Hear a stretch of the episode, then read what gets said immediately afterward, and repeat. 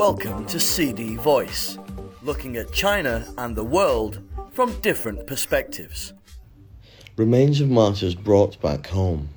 The remains of 25 Chinese soldiers who died during the war to resist US aggression and aid Korea, 1950 to 1953, were brought back to their motherland on Thursday and are scheduled to be buried at a martyrs cemetery in Shenyang, capital of northeast China's Liaoning province, on Friday.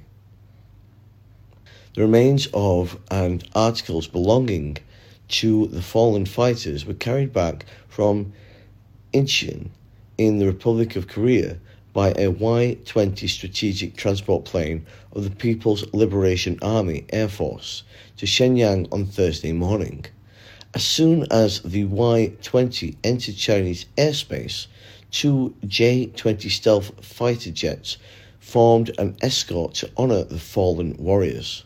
After the transport aircraft landed at Shenyang Taoxian International Airport, PLA soldiers carried the caskets covered by China's national flag out of the plane and placed them in front of hundreds of government officials, military personnel, and representatives of the public for a brief remembrance ritual.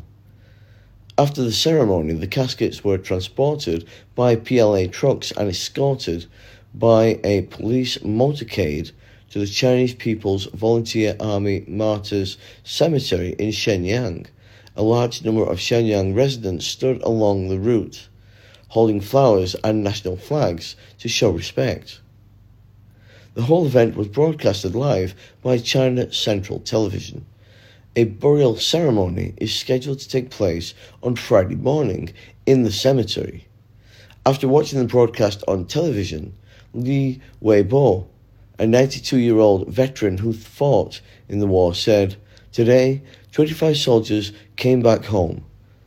Though it has been more than 70 years since their passing, the motherland and the people have never forgotten them and have finally brought them back home with respect and honour.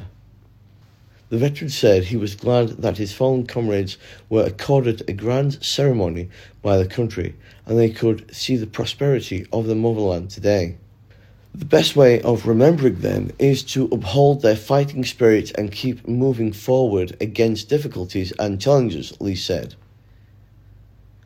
Zhang Jingtao, an official at Dadong District's Justice Bureau and a voluntary lecturer of national defense knowledge, said he will share the heroic stories of the fallen soldiers with more people to encourage them to better serve the country in their line of work. Earlier on Thursday morning, a handover ceremony for the remains was held at Incheon International Airport in the Republic of Korea. Chang Zhengguo, China's Vice Minister of Veterans Affairs, said at the airport that China is grateful to related authorities and workers in the ROK for their efforts in recovering and handing over the remains. China will further deepen its cooperation and communication with the ROK to bring the remains of other Chinese soldiers back home, he added. That's all for today. For more news and analysis, buy the paper until next time.